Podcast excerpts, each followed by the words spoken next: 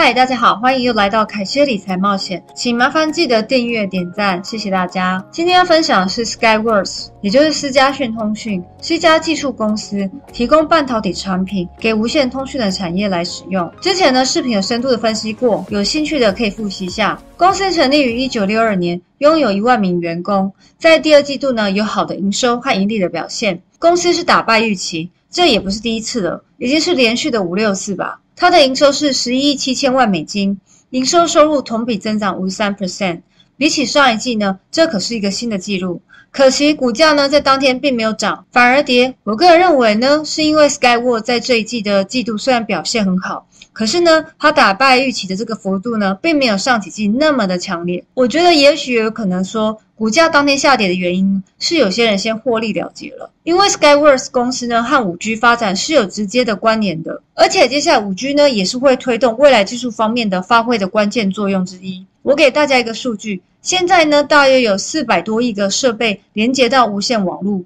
这个数字呢将会涨到三千五百亿，大概也就是九倍左右。在二零三零年，也就是距离现在未来的十年，这样看来呢，Skyworks 呢是处于一个很好的位置，来抓住这个五 G 的机会。就拿公司的 SkyFi 来看，是一个例子。SkyFi 呢是在二零一九年经过了常年累积的研究，还有大量的投资所研发出来的。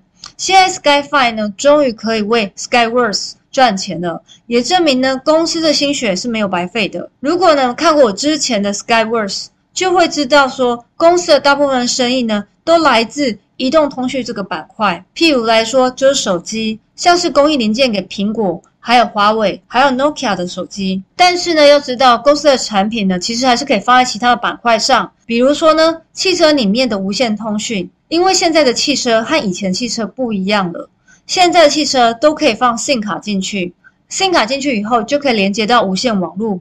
然后呢，可以进行一些比较智慧的功能在你的车里面，例如说，你会想知道说，你等一下去的地方的天气报告，还要往哪条路走会比较不塞车，所以呢，你就不用再用你的手机来看这些资讯，你的汽车呢就会直接提供你需要的资讯。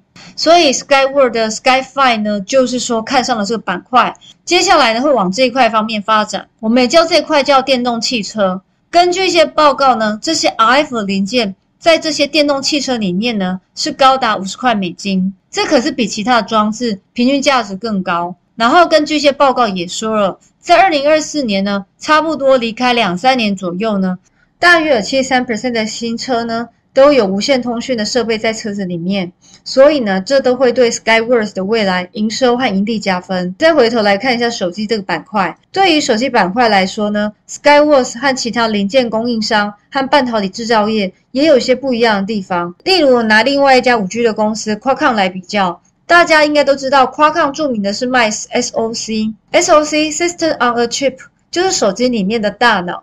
那手机和人类大脑都一样。就是只有一个，也就是说，不管 Qualcomm 卖给二 G、三 G、四 G 或五 G，里面的 SOC 呢，都只有一个。但是呢，Skyworks 呢，差别的是什么呢？Skyworks 吗？它卖的是滤波器和晶屏晶片。像滤波器和晶屏晶片呢，每只手机里面呢，从二 G 到五 G 呢，数量是有差别的。而且这个四 G 开始呢，它的滤波器和晶屏晶片呢多了很多，然后到了五 G 的时候呢，这数字甚至来到了 double。所以呢，基本上 Skyworks 赚的钱呢是随着 G 的成长在增加。基本上这业界越来越高的 G，它所带来的营收盈利也会比较多。我们可以拿这个角度去想，这是我比较看好的部分。虽然呢，大家可能说滤波器和晶屏晶片是要来做什么的？其实主要是它可以进行一些 carry aggregation。载波聚合和 MIMO 的功能，基本上呢就是决定你手机的网络速度。呃，这些名词听起来是有点混乱，但之前影片呢有用一些很可爱的比喻，让大家更明白 CA 跟 MIMO 的部分。有兴趣的呢，还是去前面复习一下之前的影片，这些举例可以让大家更轻易了解这些功能。接下来呢，我来说明一下财报。我要说的是它的年度财报，在二零二零年的时候呢，公司营收来到了总共三十四亿美金。这个比起来呢，二零一九年时候是掉了零点六 percent，这是为什么呢？当时的总统川普呢下令了美国企业不准和华为来往做生意，所以呢，这个直接影响到他接下来营收。要不然呢，他在二零一九年、二零二零年的时候呢，应该是可以看到一个持续性的成长。但是呢，怎么说都好，我觉得呢，这个五 G 的来临是吗？将会带来更大的商机。然后呢，这也会弥补他们当初失去华为这份的营收。为什么会这样说呢？我们来看他们今年二零二一年呢前两季的营收，就 Q one、Q two，二零二一年的 Q one 跟二零二零年的 Q one 相比较呢，其实就已经超过五十 percent 的成长。而且最新的 Q two 里面，与去年的 Q two 比较，橘色的这两根棒，我们也看到也有五十 percent 的成长率。这些成长都比前几季高的很多。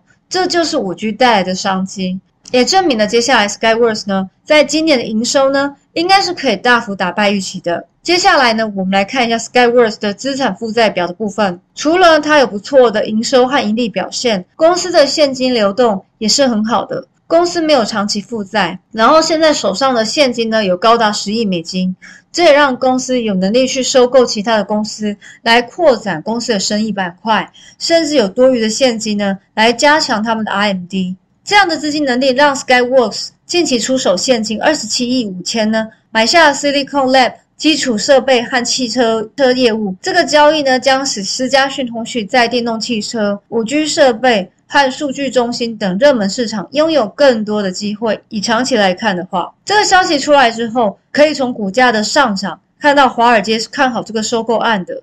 因为呢，大家觉得 Skyworks 可以减少它对苹果的依赖。虽然我向来不觉得呢，它过度依赖苹果，即使是它是比较集中在这一个客户上，但是呢，这个客户是苹果，而苹果呢，依旧是一个很优秀的公司。所以我一直觉得呢，这个不是一个很大的问题。除非你依赖的公司呢是一个很差的公司，所以呢，结论来看，Skyworks 呢这一季的财报呢，我个人觉得还是很相当亮眼，尤其呢这个表现在这样的行情，公司算是经营的不错了，我觉得好过以往的表现。